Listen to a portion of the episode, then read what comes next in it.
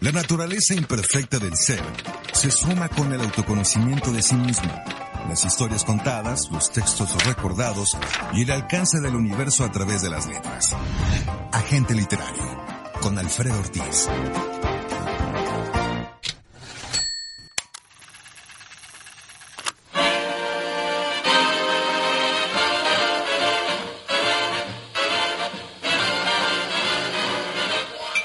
¿Qué tal? Soy Alfredo Ortiz y bueno, pues déjeme platicarle que esta pandemia pues a todos nos ha cambiado la vida. Esta es una frase ya muy hecha.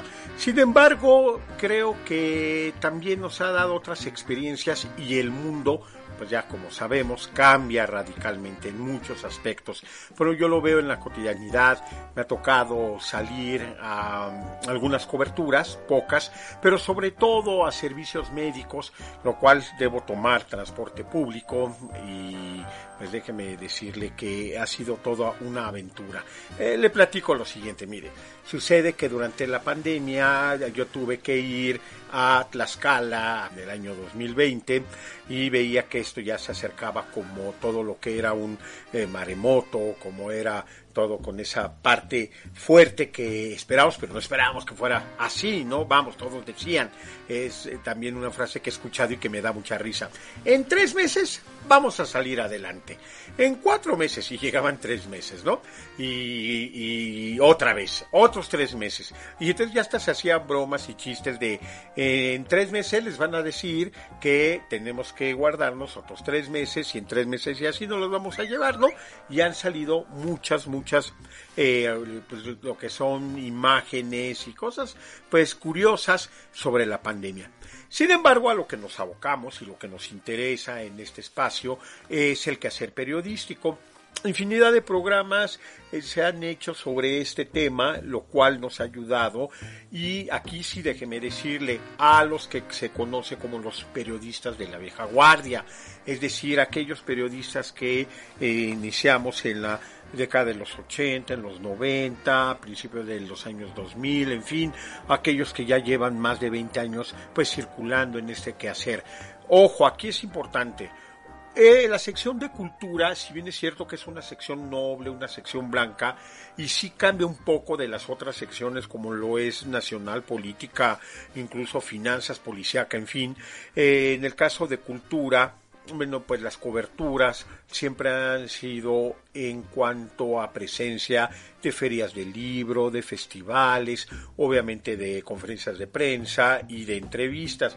¿Qué quiere decir? Que en el área de cultura, afortunadamente, así lo vemos algunos o, la mayoría, pues siempre estamos en las coberturas eh, foráneas, es decir, vamos a sitios que siempre yo lo comento, son los mismos de toda la vida, como lo es Guadalajara, Querétaro, Guanajuato, Veracruz, Puebla, eh, Coahuila, por ejemplo, Sonora, en fin, Mérida, que son lugares bellos y emblemáticos, pero ya nos conocemos y fíjese qué curioso, las cantinas, los restaurantes, las bebidas, la comida del lugar, ya sabemos que si vamos a ir a un Mérida, quien nos escuche y que ha sido de mi generación, pues tenemos que ir al Tomatoma, si vamos a ir a Tepic tenemos que ir al Alica, esta cantina interesante, si es por ejemplo Guadalajara, pues tenemos que ir siempre a las carnes Garibaldi, al Pipiolo y a veces tenemos el privilegio de ir a la fuente, que por cierto le voy a contar la anécdota de la fuente, hay una bicicleta, ojalá usted la conozca y si la conoce, bueno, va a recordar esta historia, en lo que es la barra hay una bicicleta, es la cantina más vieja de Guadalajara, Guadalajara, es de como de 1915, 1920, y hay una bicicleta y le preguntamos, bueno, ¿y por qué está esa? Porque llegó a principio de que abrieran esta, esta cantina un lugareño y dijo, deme bebidas y les dejo bicicleta y ahorita que regrese les pago ya me la llevo pues nunca regresó y lo están esperando todavía. O sea, está este hombre ahí, esta bicicleta, perdón, esperando a su dueño a que llegue. En fin, son anécdotas que nos vamos enterando de estos lugares, de estos bebederos, ¿no? Y ah, también de otros eh, lugares que, bueno, son eh, eh, de, que, de asiduos visitantes los reporteros de cultura.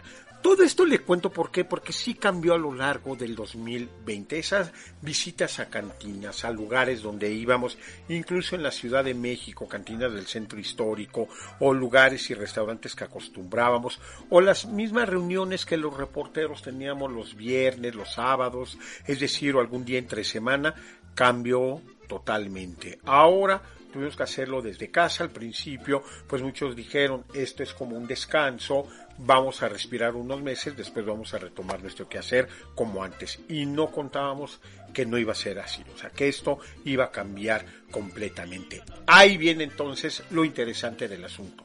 ¿En qué? En que las tecnologías son las que se deben usar a fuerzas en esta época y cambia mucho la historia.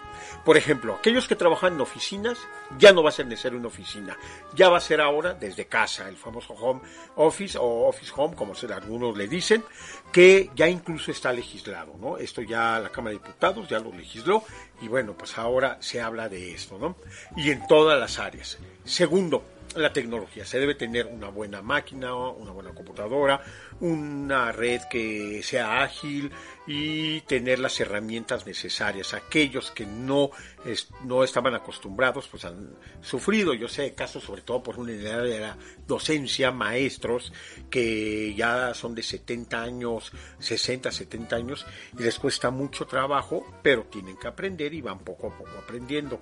En el caso de los reporteros, mira, afortunadamente en mi generación cambiamos o, observamos, mejor dicho, eh, la, eh, transformación de lo que era la parte, eh, pues podemos ir de cinta, de carrete, de cassette, a la parte digital, o sea, la parte donde pues no había un sonido o empezaba el sonido estéreo y no había por esa digitalización que se da ahora. Yo empecé en el sistema de radio y televisión mexiquense en el año de 1993, un mes de septiembre, en un programa que se llamaba Caudaleros, que dirigía con un querido amigo que ahora está en MBS y le recomiendo su programa El Cocodrilo. Se transmite los sábados a las 19 horas, mi querido Sergio Almazán. Bueno, él me lleva a mexiquense y era todavía de carrete, de cassette donde uno hablaba y yo empezaba como reportero y entonces el trabajo era poner la grabadora de cassette en el teléfono cuando uno iba a un teléfono de la calle de esos de tarjeta que todos conocemos y marcaba un 01800 que ahora el 01 ya ni existe y le contestaban en cabina y decían vas al aire en tres minutos y entonces uno sabía te avisaba el productor entras al 15 para las 3 entonces tú desde el 20 para las 3 tenías que marcar dónde te agarrara estabas platicando con los amigos en un restaurante, en un bebedero, y decías, voy a meter mi nota, ahorita vengo. Y nos salíamos y cada quien iba a meter su nota. Los celulares ya empezaban, pero no todos los teníamos. Bueno, entonces sucede que esto pues era una parte divertida, muy ágil. Yo recuerdo, les cuento las anécdotas, sobre todo en televisión mexiquense, no en el caso de radio, donde me tomaban una foto, esa era mi imagen, pero yo transmitía en vivo, entre comillas decimos en vivo, porque era muy temprano, a las siete y media de la mañana, desde la FIL de Guadalajara. La FIL de Guadalajara tengo 28 años de cubrirla. Bueno, sucede que me decían, vas a entrar a las siete y media, entonces yo salía pues en pants, en camiseta, lo bueno es que no era imagen, y entonces marcaba un 01800 y me enlazaba al estudio de televisión y entonces ya decían, ya tenemos Alfredo Ortiz desde Guadalajara. Entonces los conductores decían, nos enlazamos a la Perla Tapatía porque tenemos a Alfredo Ortiz desde la FIL de Guadalajara vamos a escucharlo. Y entonces yo ya daba mi reporte. El día de ayer visitamos en el espacio de tal editorial, estaba José Saramago caminando junto con Gabriel García Márquez. O estuvimos en el ya desaparecido Veracruz charlando con Carlos Fuentes. O estuvimos en el hotel que está enfrente del recinto ferial con tres premios Nobel. En fin, entonces esto le interesaba a la gente. Preguntaban, oye, ¿y qué pasa? Con el país invitado. Ah, bueno, Cuba, pues trajo a lo mejor. Estuvo aquí Silvio Rodríguez, Compay Segundo, Buenavista Social Club y grandes escritores, nuestro querido amigo Leonardo Padura, que tanto queremos y amamos, y otros, ¿no? Infinidad. Bueno, pues sucede que todo esto nosotros lo vivimos así en carne propia. Llega ahora la pandemia y oh sorpresa, tenemos entonces, como les dije hace un momento, cambiar todo lo que es la idea y todo lo que estábamos acostumbrados. Muchos que estábamos eh, sobre todo eh, diario en la nota, ir a conferencias de prensa, dos o tres en el metro, ir de Reforma a Coyoacán, de Coyoacán a San Ángel, de San Ángel al metro, al centro, perdón, todo en metro, todo en metrobús, pues nos habíamos acostumbrado a ese ritmo de vida. Viene la pandemia y oh sorpresa tenemos que hacerlo desde casa. Ok, estas eh, plataformas que ahora se utilizan como el Zoom o como la de teléfonos, estas de, de, Telmex, algunas otras que ustedes conocen muy bien, bueno, pues nos dan esa facilidad de tener la imagen y tener un buen audio. Eso no nos podemos quejar. Al principio nos costaba mucho trabajo. Pero, por ejemplo, en mi caso, que yo soy reportero de radio, yo les decía, oigan, no me pongan entrevistas en Zoom, porque a mí no me sirve la imagen. Puedo saludar al escritor, puedo ver, por ejemplo, así de ese caso, a mi amigo Bernardo Fernández Beff, que me dio mucho gusto saludarlo. Puedo ver también, perdón, a este, eh, Carla Suárez, que vive en Portugal, y nos enlazamos. Puedo ver algunos otros escritores y nos enlazamos, pero no me sirve porque yo necesito audio, que nosotros que somos de radio, básicamente. Entonces, todo esto, y lo que ahorita, por ejemplo, está pasando en este momento, es un buen ejemplo de lo que estamos viviendo. Se escuchan nuestras grabaciones, la de el gas, o se rentan, eh, compran colchones. Ahorita, por ejemplo, vean, nos queda al pelo. Están vendiendo patitas de pollo y pescuezos de pollo. Harto, harto limón las grabaciones salen con esto. Es decir, todos tenemos que acostumbrar. A mí me han dicho, oye Alfredo, pero ¿qué cree que ya producción me dice?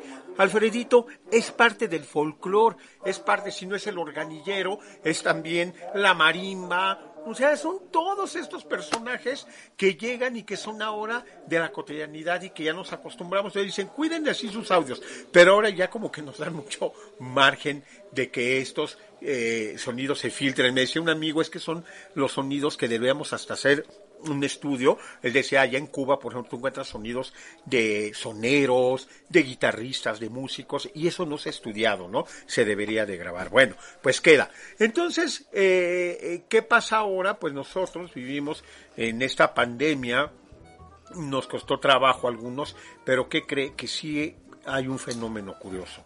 Muchos de mis compañeros dicen, híjole, querré regresar a las instalaciones de mi estación, al estudio, quiero regresar otra vez a las conferencias de prensa donde nos vamos a reunir, no sé, 20, 30, tal vez 50 reporteros. Quiero ir a eventos como el Festival Internacional Cervantino, donde voy a estar en una lóndiga de granaditas con mucha, mucha gente. Pues para muchos sí. O sea, yo sí quiero estar, sí quiero regresar, pero otros dicen yo ya no, porque ya me di cuenta que yo esto lo puedo hacer desde mi casa, en la comodidad de mi sillón, también teniendo las entrevistas y lo mejor de todo, que usted estará de acuerdo conmigo, eh, con una bebida refrescante usted se sienta, prende su computadora y ve un concierto. Y esto ya no va a ir a los tumultos, ya no va a ir a todo lo que es este de que el empujón, de que si me dejan entrar, de que tengo que enseñar mi gafete, o sea, esas cosas que quién sabe cómo se van a llevar a cabo, porque muchos nos hemos estado acostumbrando a este trabajo desde casa. Con todo esto, ¿qué le quiero decir si hay una transformación total? Una transformación que nos debemos adecuar, pero también los que somos de la vieja guardia, como así se les conoce, pues si añoramos eh, el, trato. Yo en lo personal eh, sí trato de salir cuando tengo oportunidad de hacer alguna entrevista, trato de salir para ver a mis amigos, mis amigos me visitan, no junto a más de tres personas, veo a la familia, que es lo que nos dicen, pero que va a haber una transformación total, sí. ¿Qué quiere decir que nos tenemos que adecuar a los nuevos sistemas de comunicación, a todas estas plataformas? Nos tenemos que adecuar también a lo que es la forma de enviar nuestros, nuestras notas, a esta forma que ha cambiado completamente desde casa el trabajar y tener todo. Pues es una actividad muy fácil, ¿no? Le llega su sueldo a uno, le llegan también sus prestaciones, a muchos los que lo tienen, claro. Otros han perdido el trabajo, sabemos que hay un índice muy alto de personas que han perdido, sobre todo de prensa, de reporteros, también otros se nos han ido, ha sido una una pena todo lo que pasa. Me mandaban en días pasados una lista, cerca de 86 reporteros han muerto por el COVID, de los conocidos, de amigos conocidos, vamos, la cifra seguramente es más alta, ¿no? En fin, pero tenemos ahora ya con estas plataformas lo que es nuestra mm, eh, inmediatez de la nota. Es decir, ahorita muere alguien y yo ya lo sé y en este momento me enlazo y yo ya tengo toda la información. En fin, creo que esto nos va a cambiar, nos está cambiando a todos. Vamos a ver qué pase, qué pasa. Yo el único llamado que haría a todos ustedes es vamos a adecuarnos, pero también no hay que perder esa sensibilidad de lo que hacíamos antes, de tener el contacto con el otro. A mí me sorprende que ahora entre nosotros parecemos apestados. Estamos con el cubreboca y nos saludamos con el codo, lo cual está bien, no hay que tocarnos, pero también se me hace como algo que ya no es humano. Lo humano es besar, abrazar, tocar, acariciar. Eso se hace con la gente que uno quiere, con un amigo, con su pareja, con su familia, hasta con su perro, con su gato, uno lo abraza. Entonces creo que todo esto se ha estado transformando, pero hay que estar abiertos y no cerrar. Yo he visto compañeros, he visto vecinos que parece que me ven, sí sé que soy feo y también sé que apesto, tal vez, bueno, me baño diario y me lavo las manos, yo creo que 20, 30 veces al día. Esto es cuestión de educación, siempre se los he dicho, lavarse las manos. Decía mi padre cuando llegábamos, lávense las manos antes de que saluden, antes, mucho antes que hubiera pandemia. Entonces es cuestión de educación. Pero sí veo amigos que ellos pues se dan la vuelta ni quieren saludar. Y esto es triste porque nos estamos alejando entre los seres humanos exactamente del contacto físico. En fin, creo que esto es interesante. Vamos a ver qué es lo que sucede. Les prometo que próximamente vamos a estar hablando qué es lo que vendrá o lo que estamos viviendo ya cuando la pandemia y cuando la vacuna pues ya se haya dado en, la mayoría de la población y que estemos regresando a la nueva normalidad como se le llama. Así que creo que esto es interesante, vamos a ver qué pasa, hay que adecuarnos a las nuevas tecnologías, hay que vivir con nuestros tiempos, pero no perder la sensibilidad. Esto también nos ha servido para leer mucho, para ver muchas series, para ver televisión, para convivir con la familia. También el llamado es hay que convivir bien con la familia. Los índices de violencia han crecido y esto habla también de una desesperación. Los pleitos entre familia y amigos también se han dado eh, y no hay que no hay que olvidar que pues la verdad lo único que tenemos es esto, ¿no? La pareja, la familia, eh, los amigos, las mascotas, en fin, todo esto. Así que pues el llamado es ese. Eh, les mando un gran abrazo. Les recuerdo mi cuenta de Twitter, Alfred66, y en Facebook y en Instagram estoy como Alfredo Ortiz Santos. Ustedes ahí pueden contactarme y recuerde que si algo no le gustó, dígalo. Yo estoy abierto a todas las críticas si yo también dígalo. Y si no, pues no diga nada. También quédese callado, no pasa nada. Gracias a mi querida Adria Cebes, que es mi directora de de la película, ella lo he dicho infinidad de veces, es como mi, mi Indio Fernández, el gran director mexicano, o, o puede ser como Francis Ford Coppola, el director del 007, o también como el gran director de eh, La Guerra de las Galaxias, que ustedes, bueno, conocen todas estas sagas, en fin, así que le agradezco a Adria, sin ella este espacio no podría llevarse a cabo. Así que por lo pronto soy Alfredo Ortiz, le dejo de nuevo mi cuenta, Siralfred66, y en Instagram y Facebook como Alfredo Ortiz Santos. Pásela muy bien, les mando un gran abrazo, gracias, hasta entonces.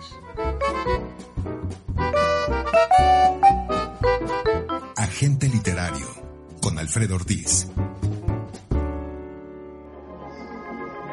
Esto es una producción de Auricular MX.